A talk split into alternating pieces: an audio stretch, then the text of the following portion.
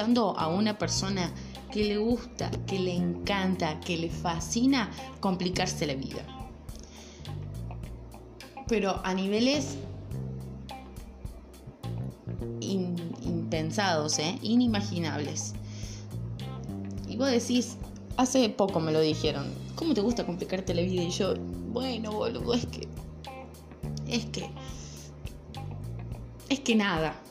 O sea, ¿por qué? ¿Por qué? ¿Por qué no soy tan constante subiendo episodios? Aunque sí, nunca he sido tan constante en mi vida porque yo soy extremista, yo las cosas las empiezo. Eso es ser constante. ¿Qué es ser constante? A ver que alguien me explique. Eh,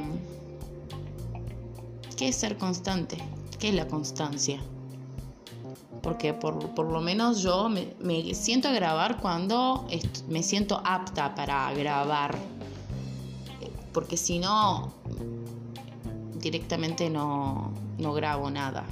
Y aparte como este espacio es libre, es gratuito, no estoy pagando por ningún espacio, nada, no tengo obligación de subir, puedo subir episodios cuando yo quiera, cuando se me cante el culo, porque sí, entonces vamos a aprovechar, ¿por qué no? Entonces lo uso, lo voy grabando a medida que me vaya sintiendo bien. Si en algún momento llego a ganar, no sé, un Martín Fierro por mis podcasts, eh, ahí sí voy a tener que, voy a decir, oh, sí, soy famosa. Entonces, nada, voy a tener que ser, voy a tener que poner una fecha de su vida, dos veces a la semana, tres. Porque todos los días me parece un montón y me han tirado esa idea de hacer de, todos los días. Y, yo como, ¿quién me quiere escuchar 20 minutos todos los días de su vida?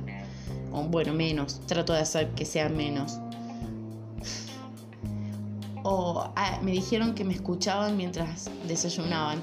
Son toda gente conocida, amigues, en general. Eh, personas que, conozco y, me dijeron, che, boludo, está mortal lo que subís. Y la verdad que me puse re feliz que gente eh, me, haya, dicho eso. O sea, oh, gente, tampoco 100 personas. Eh, pero de algún punto de, no sé, no sé, no sé cómo decirlo. Que venga, vengan personas y además de tu mamá, que tu mamá siempre te va a decir, uh, todo, qué bien que lo haces. Ay, mira, el nene se tira un pedo. Por lo menos cuando sos chico, tu mamá te festeja algo. O quien te críe, quien te quiera, te festeja cualquier pelotudez que hagas. ¿Me entendés? Porque están obligadas a eso. Es su rol en la sociedad decirte que el pedo que te tiraste está eh, genial o la boludez que estés haciendo esté bien. ¿Me entendés? En este caso no me escucha, no, no me escucha mi mamá ¿Me entendés? Me lo dijeron otras personas. Eh, amigos, amigas, amigues. Eh, cercanas, obviamente, que seguían a la página de antes. Eh, y a mi página de Instagram, que es arroba la rayo Ah, yo diciendo mi Instagram por acá. Es que perdón, yo me fijo también en las estadísticas. Mirá que realmente yo creo que me voy a hacer conocida con esto, porque para fijarme en las estadísticas de quién me escucha, ya es como, qué ilusiones te estás haciendo chiquita. Pero sí, bueno, me fijo.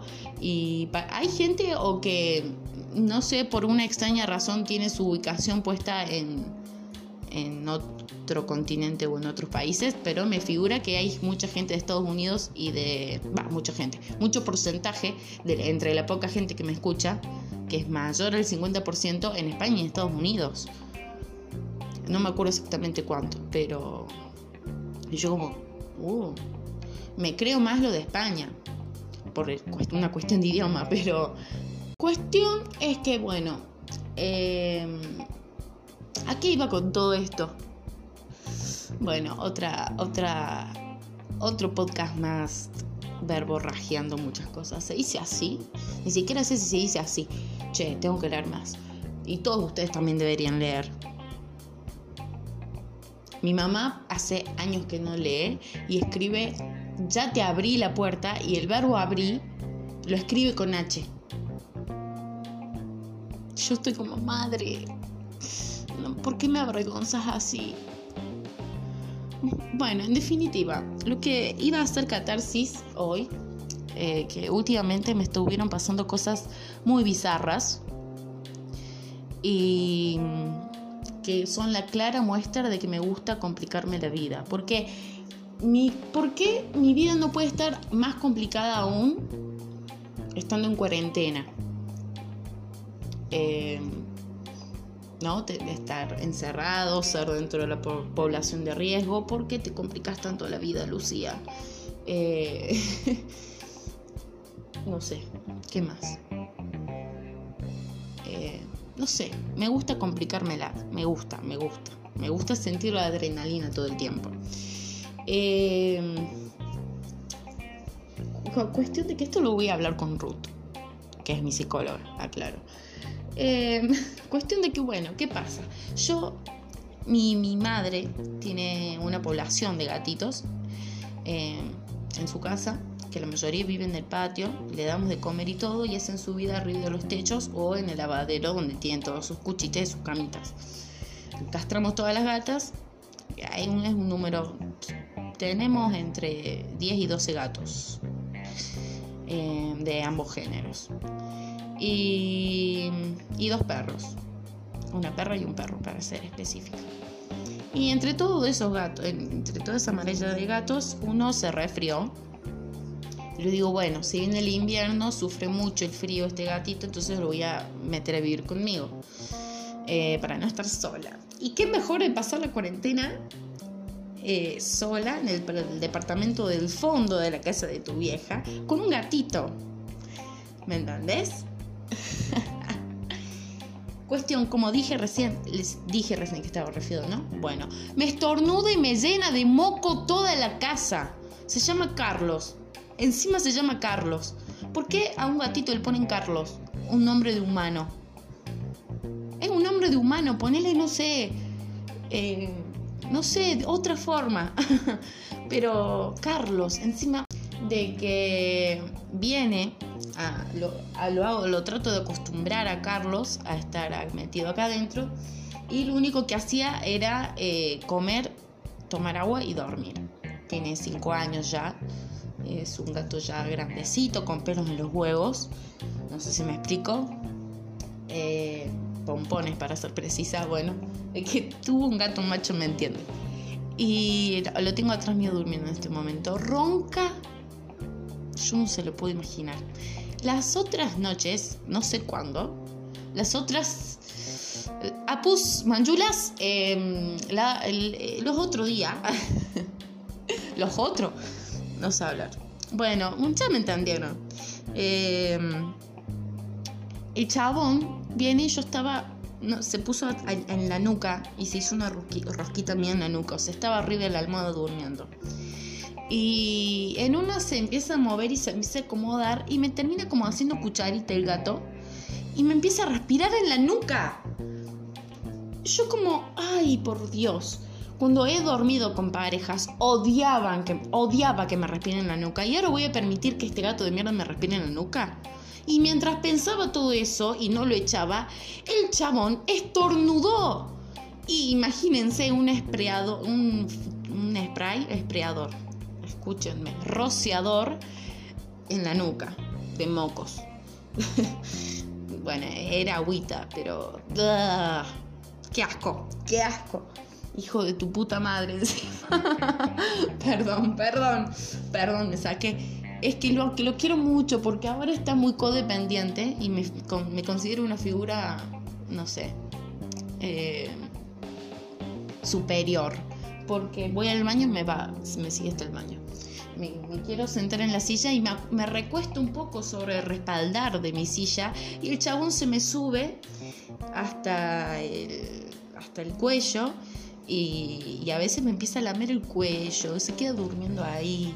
No, no es un bebé, un bebé con los pelos en los huevos bastante puestos, ¿no? Pero es un bebé, qué decirles. Eh, así que nada, lo tengo ahí. Pero una noche, una noche bastante turbia, desastrosa, que fue horrible, que lo considero una, una especie de, de, bueno, vos cuando te fuiste de esta casa, porque yo me supe independizar y eh, vivir sola en algún momento, me huí de, me fui de la casa de, de mamá Pollito y, y volé, o sea, volé, voló y voló un poco trambólico esta. Volé, literalmente me fui a la mierda y muy apresuradamente durante bastante tiempo. Eh, me mudé a la mitad de, la cuarentena aproximadamente. Y la verdad que fue muy traumático volver y a la vez mi mamá vivió la muerte de una gatita que yo la tenía cuidando acá y se tuvo que volver a la casa de mi mamá, la casa principal. Recordemos siempre casita de fondo donde vivo yo, casa de mi vieja cruzando el patio. Me hubiera encantado que fuera cruzando el país o cruzando un continente, pero no, los tengo acá. Y, y ella lamentablemente la cuidó a, mi gata, a la gata cuando estaba, se estaba muriendo. Esa gata tenía más de 14 años. ¿Y qué pasó? Eh, hubo un accidente con un perrito del barrio y mis gatos y uno de ellos parece que se tuvo un golpe muy fuerte y acá las veterinarias las que están en la periferia están cerradas porque la periferia de esta parte del suroeste de Córdoba está cerrada por eh, futuros hisopados que van a hacer. Entonces muy lejos no se puede ir y hay mucha precaución y que eso y están cerrados, todo está cerrado. Entonces no lo podía llevar ningún veterinario. Y fue una noche de pura agonía que tenía el gato muriéndose acá hasta que lamentablemente se murió. Y yo como, la concha de mi madre. ¿Por qué tengo que vivir esto? Y cuando le conté a mi vieja, después me dice, ¿viste qué feo? ¿Viste qué feo? Boluda. Solamente te pido que seas un poquito menos conchuda conmigo. Yo te hago la gamba, hasta saqué yo al gato afuera, lo mm, porque del patio de asfalto y no tenemos dónde enterrarlo. Eh, o sea, lo guardé bien, o sea, lo envolví bien, pobrecito, pobrecito. Lo puse en una caja bien, con una bolsa para que, no sé, no sé qué hacer en esos casos. Encima en este barrio del Sorete, donde hay una banda de perros y una banda también de gatos. Mis gatos machos se pelean con todos los gatos machos de la cuadra a ver quién es el más alfa, el más pija grande. Se miden la pija entre ellos. ¿Por qué la naturaleza hace tan estúpidos a, la, a, personas con dos huevos? se enojaba con medio mundo. No, pero impresionante, boludo. Impresionante. Eh, y bueno, ah, mí se viral, un tweet mío se hizo viral en Twitter.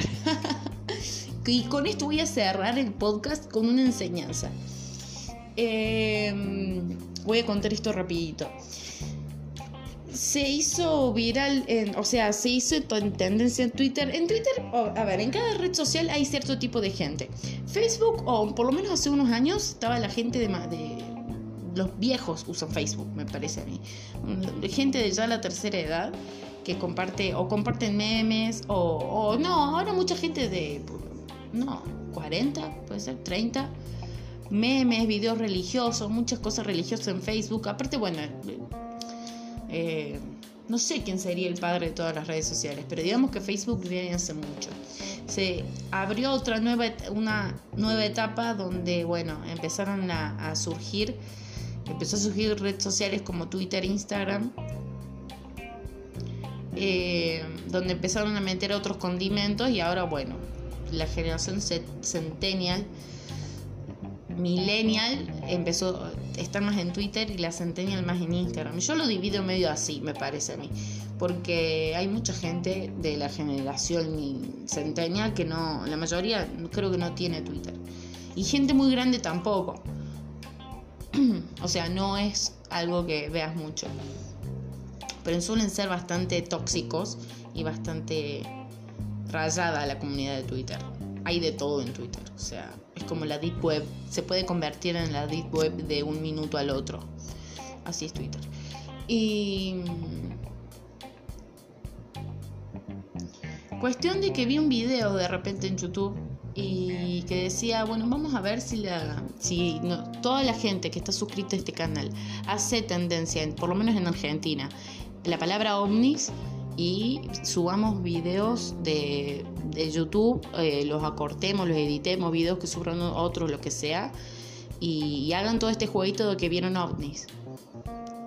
A ver si realmente se lo creen la gente de Twitter. Y se nos fue de las manos, porque se esparció por toda Latinoamérica en minutos que se avistaron ovnis en Argentina. ¿Me entendés? Mi tweet, el tweet que yo tuiteé, o sea, no me hice famosa yo por un tweet. O sea, en realidad el tweet tuvo mucha, tuvo viralidad, o sea, se hizo viral. Eh, tiene más, tiene, no, casi medio millón de vistas. Tiene como 5.000 me gusta, mil y pico de retweets y hasta el día de hoy me siguen llegando notificaciones en su tweet que la verdad sí me hace insoportable, pero no puedo cancelar las notificaciones de un solo tweet. Sigue. Eh, nada. y yo dije, ¿cómo puede ser? ¿Cómo puede ser que sean tan engañosos? Espero que ningún medio de comunicación importante de la Argentina eh, levante esta noticia, porque va a significar que no chequean un culo y eh, que no chequean absolutamente nada, información verídica y publican noticias por publicar. Viene el diario La Nación de este país y publica que se avistaron ovnis en Argentina. O que después uno dijeron que eran satélites y, y, después otros empezaron a desmentir la información. Pero igual en varios, hasta se dijo en la tele que, ay, al final no se avistaron ovnis, eran satélites de no sé qué cosa lo que se avistó fue tal cosa. No, señor, no se avistó nada, no se vio nada. Todos esos videos, yo los descargué un video en YouTube y, les, y los recorté. Déjame romper los huevos, ¿me entendés? Eh, o sea, no, no, no. Ay. ¿Por qué? ¿Por qué no eh, pueden chequear con información verídica esos medios berreta. Por eso todo hay que tomarlo con pincitas. Todo como un cuentito. Todo lo que digan los noticieros, los periódicos, sea mucho o menos importante, todo como un cuentito. Porque se empiezan a contradecir unos contra otros, ¿viste? De que, bueno, bien, me tiraron esta información sobre el país, yo me...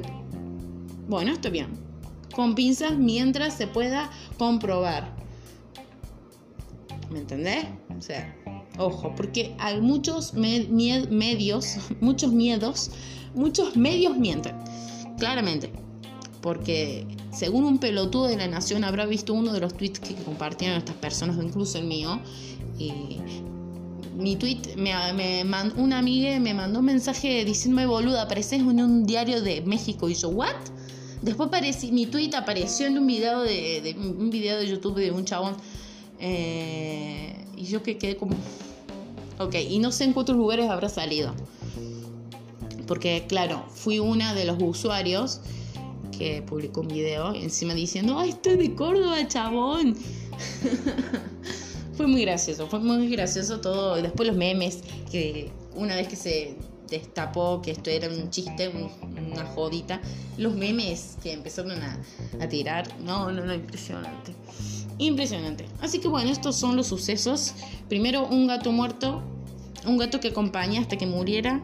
Y segundo, me hice famoso en Twitter. Hoja, hojaldre, ojito el piojo, chupate esa mandarina. ¿Qué otra frase de viejo chota puedo decir? Ninguna. Bueno, nos vemos, gracias. Thank you.